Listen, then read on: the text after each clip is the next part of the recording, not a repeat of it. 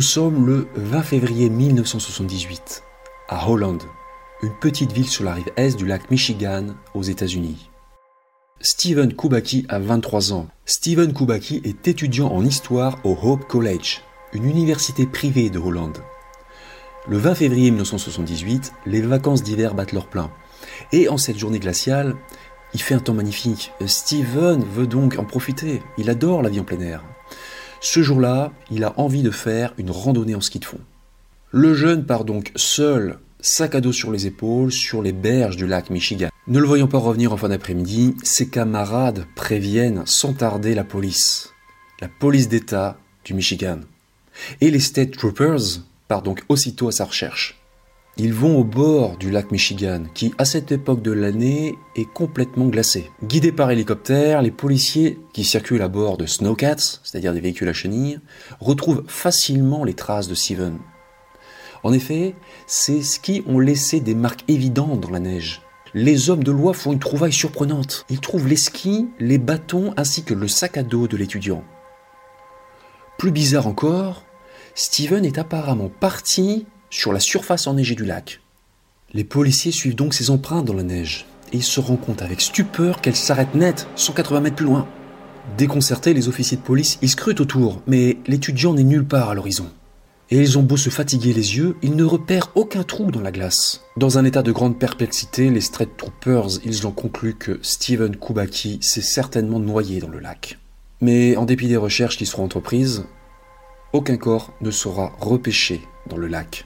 En fin d'année, Steven Kubaki est présumé mort, mais les State Troopers ne sont pas totalement convaincus par la thèse accidentelle. Ils se demandent même si Steven n'aurait pas été assassiné par un serial killer.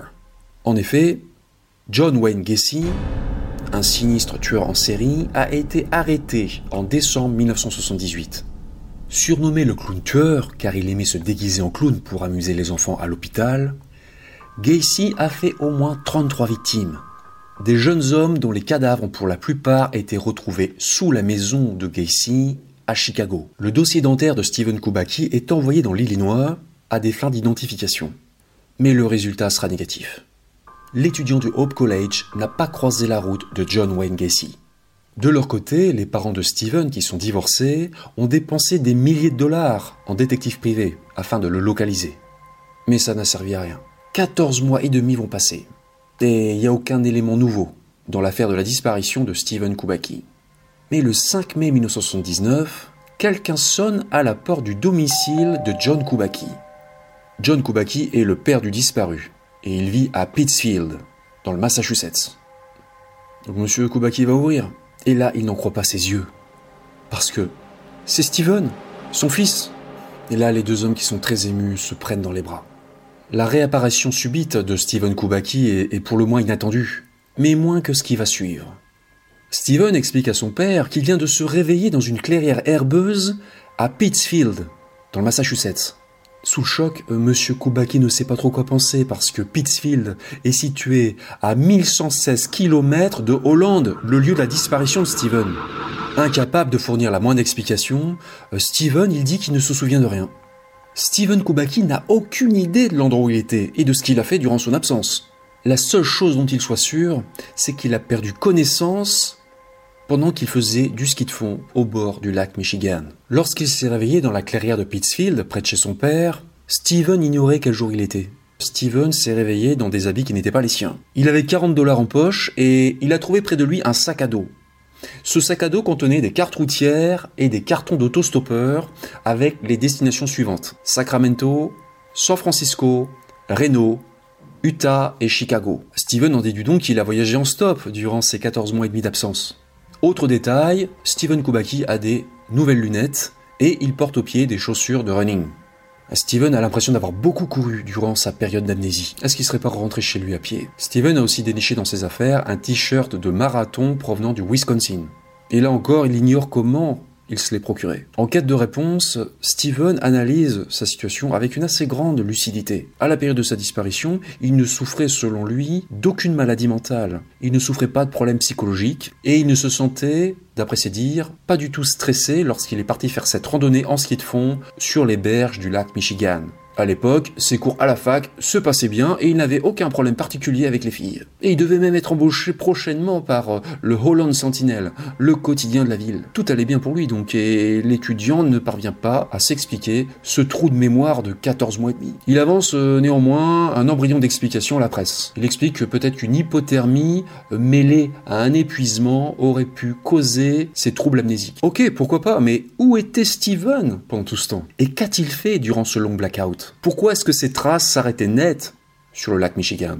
Autant de questions restées sans réponse. Aujourd'hui encore, Steven Kubaki, qui est toujours vivant, n'a toujours pas livré tous ses secrets. À son retour, il a juste dit qu'il irait consulter son médecin de famille pour un petit contrôle médical. Désireux de reprendre rapidement une vie normale, l'étudiant n'a pas éprouvé l'envie de trouver des réponses profondément enfouies en lui-même. Je n'irai définitivement pas voir un psychiatre, a déclaré Stephen Kubaki à un journaliste du Benton Courier. Mais, c'est plutôt paradoxal, Stephen Kubaki est devenu lui-même un psychologue clinicien. À l'heure actuelle, Stephen Kubaki vit à Seattle où il propose ses services de psychothérapeute. Il propose ses services de psychothérapeute aux autres, mais il est plutôt regrettable qu'il n'ait jamais voulu faire d'introspection personnelle. Je viens de vous présenter euh, l'histoire de Stephen Kubaki, une histoire assez extraordinaire, qui se base sur des faits réels. Attention, euh, il y a comme eu pas mal d'articles de presse qui ont relaté son histoire. Ceci dit, je pense qu'il faut peut-être prendre son histoire avec prudence. Euh, certains observateurs ont avancé, pour expliquer ce voyage extraordinaire, des théories paranormales. Certains ont parlé d'une possible abduction par des extraterrestres, d'autres de voyage temporel. Peut-être que Steven serait passé par un portail interdimensionnel qu'il aurait disparu comme ça pendant 14 mois et qu'il serait revenu. Et c'est vrai que l'endroit où a disparu Steven, le lac Michigan, c'est un endroit qui n'est pas tout à fait ordinaire. Il y a eu beaucoup de disparitions euh, considérées comme mystérieuses dans cette zone, des disparitions de bateaux, des disparitions d'avions, euh, des disparitions aussi de personnes. On a vu aussi des, créatures étranges, comme le Dogman. Certains parlent d'un hotspot, c'est-à-dire un, endroit où il se passerait beaucoup de phénomènes inexpliqués. Ceci dit, il faut faire preuve d'honnêteté intellectuelle. C'est ce que j'essaie de faire. Il faut se demander si l'histoire de Stephen Kubaki ne serait pas trop belle pour être vraie. Force est de constater que les circonstances de la disparition de Stephen Kubaki demeurent obscures depuis plus de 40 ans. Qu'est-il réellement arrivé à Stephen Kubaki Lui seul le sait. Le problème, c'est qu'il ne souhaite plus s'exprimer sur le sujet. C'est son droit, mais nous allons quand même essayer d'apporter un peu de lumière sur cette affaire. Quand on dépasse le côté sensationnel de la disparition et réapparition de Stephen Kubaki, on se rend compte qu'il y a possiblement une explication cartésienne dans ce dossier. Il faut d'abord se demander si Stephen Kubaki n'aurait pas été victime d'une amnésie accidentelle. Le 20 février 1978, il est tout à fait possible que Stephen Kubaki ait fait une chute sur le lac Michigan et qu'il se soit cogné la tête. Si beaucoup de gens marchent sur les lacs gelés l'hiver, ils n'ont pas toujours conscience des risques encourus. Les autorités nord-américaines, notamment canadiennes, recommandent de ne jamais s'aventurer sur les lacs quand l'épaisseur de la glace est inférieure à 10 cm. Une chose est à peu près sûre selon moi, Steven Kubaki n'est pas tombé dans le lac. L'étudiant aurait perdu la vie. D'après les spécialistes, une personne qui s'immerge dans une eau à 5 degrés survit en moyenne 10 à 20 minutes grand maximum. Et ça n'est pas fini. Quand vous tombez dans un lac gelé, il n'est pas facile d'en sortir sans aide. Sachant qu'il était seul, Steven ne pouvait compter que sur lui-même. Et même s'il avait réussi à s'extraire de l'eau glaciale par ses propres moyens, Steven Kubaki serait certainement décédé d'hypothermie, hein, parce qu'il était trempé jusqu'aux os. Là, on peut tout à fait imaginer un scénario. Hein, euh, suite à une perte d'équilibre, Steven se tape la tête contre la surface gelée du lac, et il perd connaissance. Et à son réveil, il a perdu la mémoire. On sait qu'un choc crânien peut provoquer des troubles neurologiques et une amnésie d'une durée difficile à évaluer. Ne se souvenant plus de rien, Steven serait parti à pied vers une destination inconnue. Bah, jusqu'ici, ce scénario paraît assez cohérent, mais bon, pourquoi est-ce que les officiers de police n'ont pas vu une deuxième série d'empreintes dans la neige? En train de repartir Là, il y a comme un mystère. Mais après, il y a pu avoir aussi des chutes de neige. Mais le problème, c'est que s'il y avait eu des chutes de neige, on n'aurait pas repéré la première série d'empreintes. Voilà, donc il y a quand même euh, une zone d'ombre. En admettant que Steven Kubaki soit reparti, il aurait alors erré comme ça pendant plus de 14 mois à travers les États-Unis avant de retrouver des bribes de mémoire et de finalement revenir chez son père à Pittsfield. Donc on a vu l'amnésie accidentelle, on va maintenant passer à l'amnésie diplomatique. Il faut rappeler que Steven Kubaki n'avait que 23 ans au moment des faits. Il a géré les événements avec un, certain sang-froid, voire un détachement émotionnel impressionnant. Il n'avait pas l'air vraiment très affecté en fait par euh, la situation, si bien qu'on en viendrait presque à se demander s'il n'a pas inventé cette histoire de toute pièce. Il aurait cherché peut-être à masquer une vérité beaucoup plus banale. Et c'est d'autant plus plausible que par la suite, il n'a plus voulu parler de son aventure comme si le sujet le dérangeait. Mais on peut comprendre que cette attitude fuyante éveille les soupçons. Remettons-nous dans le contexte de la disparition de l'étudiant. Dans une courte autobiographie publiée sur son blog internet, L'intéressé indique avoir eu un côté rebelle dans sa jeunesse. Il lui arrivait par exemple de sécher les cours à la fac. Cette instabilité cachait-elle un, mal-être intérieur, une souffrance ancienne liée par exemple au divorce de ses parents? Steven Kobaki a expliqué que lors de sa disparition tout allait bien pour lui, mais bon, peut-être qu'au niveau inconscient euh, tout n'était pas aussi rose. Et considéré plus libre d'esprit que les autres étudiants, selon ses camarades, euh, Steven Kubaki, il aurait très bien pu éprouver une envie subite de partir. Un peu comme Jack Kerouac, l'auteur du célèbre roman Sur la route, euh, de vivre une vie de bohème aussi, peut-être même au sein d'une communauté de hippies. C'était à la mode à l'époque, hein. et par une forme de lâcheté, bah Steven, il serait parti sans rien dire à personne. Pire, il aurait même mis en scène sa propre disparition en abandonnant son équipement de ski et son sac à dos au bord du lac Michigan. Vous allez me dire oui mais sa famille, ses proches. Oui mais bon, peut-être qu'il a cherché aussi à les punir, consciemment ou non. Peut-être que Stephen Kubaki, en partant comme ça, en se faisant passer pour mort, il a cherché à punir ses parents. Ses parents qui avaient détruit sa famille lors du divorce.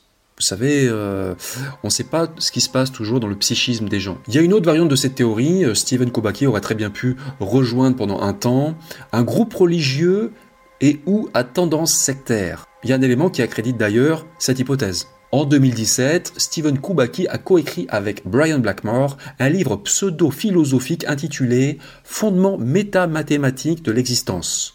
Dieu, quantique et au-delà. Sachant que la science et la religion sont deux thèmes tenant visiblement à cœur à Kubaki, il est tout à fait possible qu'il se soit lancé plus jeune dans une quête spirituelle.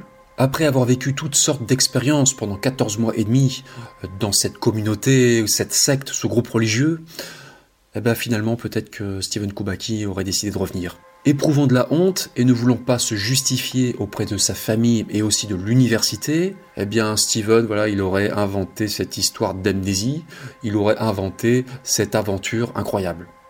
Il aurait fait le choix de la facilité, le mensonge. Et Steven Kubaki, il avait au moins une bonne raison de ne pas dire la vérité. C'est qu'il aurait perdu le bénéfice du baccalauréat que lui avait accordé par contumace, c'est-à-dire en son absence, le Hope College à la fin de l'année scolaire 1978 1979. C'est vrai que j'ai des gros doutes sur la véracité euh, de cette histoire. Je n'aime pas débunker pour débunker, je suis ouvert d'esprit, je suis ouvert aux, thèses paranormales, mais là c'est vrai qu'il y a quand même euh, beaucoup d'éléments qui me font penser que qui n'a pas dit la vérité. Et je vais vous présenter un dernier élément qui ne fait que accroître mes soupçons. Étudiant en théologie au Berkshire Christian College, un établissement du Massachusetts, Curtis a expliqué avoir pris à bord de sa voiture un autostoppeur présentant une ressemblance étonnante avec Stephen Kubaki le 5 mai 1979, le jour précis de sa réapparition à Pittsfield. Selon Curtis, l'autostoppeur lui aurait confié qu'il avait emprunté un vol San Francisco-Boston avant de prendre un bus pour Pittsfield. L'inconnu a dit qu'il s'appelait Nathan. Il ne m'a jamais dit s'être réveillé dans l'herbe a déclaré Curtis. Donc Curtis aurait ensuite conduit l'autostoppeur jusqu'à une maison de Great Barrington, une petite ville du Massachusetts, à une cinquantaine de kilomètres de Pittsfield. Le mystérieux Nathan aurait précisé à Curtis qu'il rendait visite à une amie pour lui donner des nouvelles d'une connaissance commune qui avait, entre guillemets, disparu depuis un certain temps. On a appris ultérieurement que cette maison appartenait en fait à la tante de Stephen Kubaki. Donc c'était une histoire inédite qui est intéressante, qui est intéressante, mais bon voilà, il faut, faut pas s'emballer. Lorsqu'on étudie les données euh, de manière objective, eh ben, on a quand même de grandes raisons de douter de la véracité de cette histoire. Je vous laisse vous faire votre propre avis, mais bon, c'est vrai qu'en ce qui me concerne, j'ai vraiment du mal à l'avaler euh, pour toutes les raisons que j'ai évoquées. À bientôt. Essayez de pas disparaître. Hein Salut.